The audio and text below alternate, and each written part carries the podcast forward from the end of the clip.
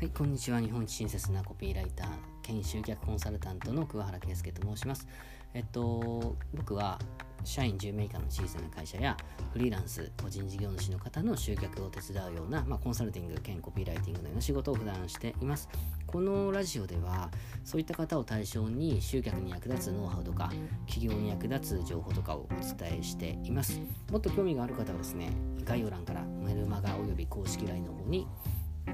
ご登録いただけるとすごく嬉しいです。でですね、今日お伝えしたいテーマとしては、で織田信長が取っていた弱者の戦略というテーマで話をしたいなというふうに思います。で、いきなりなんで信長って話なんですけど、僕歴史が好きなんですよね。で、戦国時代の本とかドラマとかって結構見ていて、ビジネスの戦略とかにも活かせるなって思うことがよくありますと。でそういった意味で今日はちょっと信長について考察をしてみたいと思うんですよ。で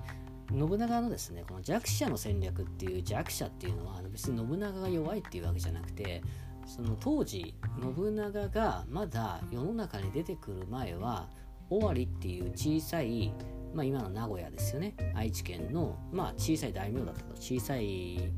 えー、場所を治めている大名だったということですよね。で、えーと、信長の戦いでは長篠の合戦とか、まあ、桶狭間の戦いがすごく有名なんですけど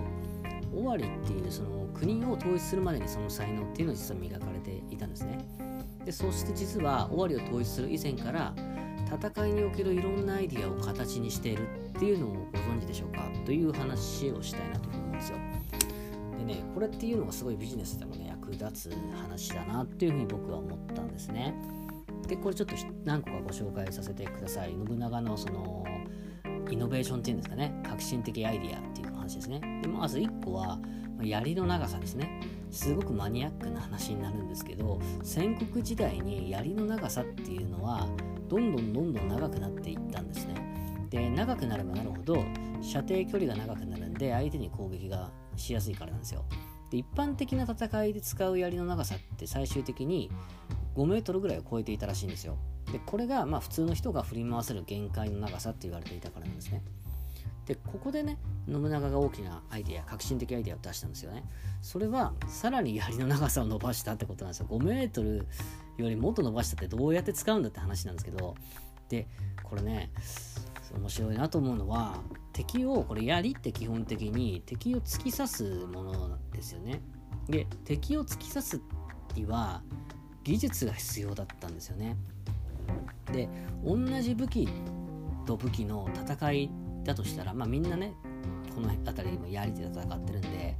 技術がある方が勝つじゃないですか。で突き刺すのをやめて上から叩くだけなら技術も関係ないよねっていう判断でもっと槍を長くして槍の先に鉄の棒をつけたらしいんですよ。まあ、棍棒ってやつですか。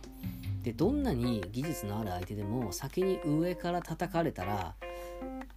まあ負けちゃうじゃないですか。だから、えっと、技術のある相手にも勝てるようになったって話なんですね。そうそう。だから他の誰も導入してないすごく長い槍を使って兵力で勝る相手をなぎ倒して終わりを統一したんですね、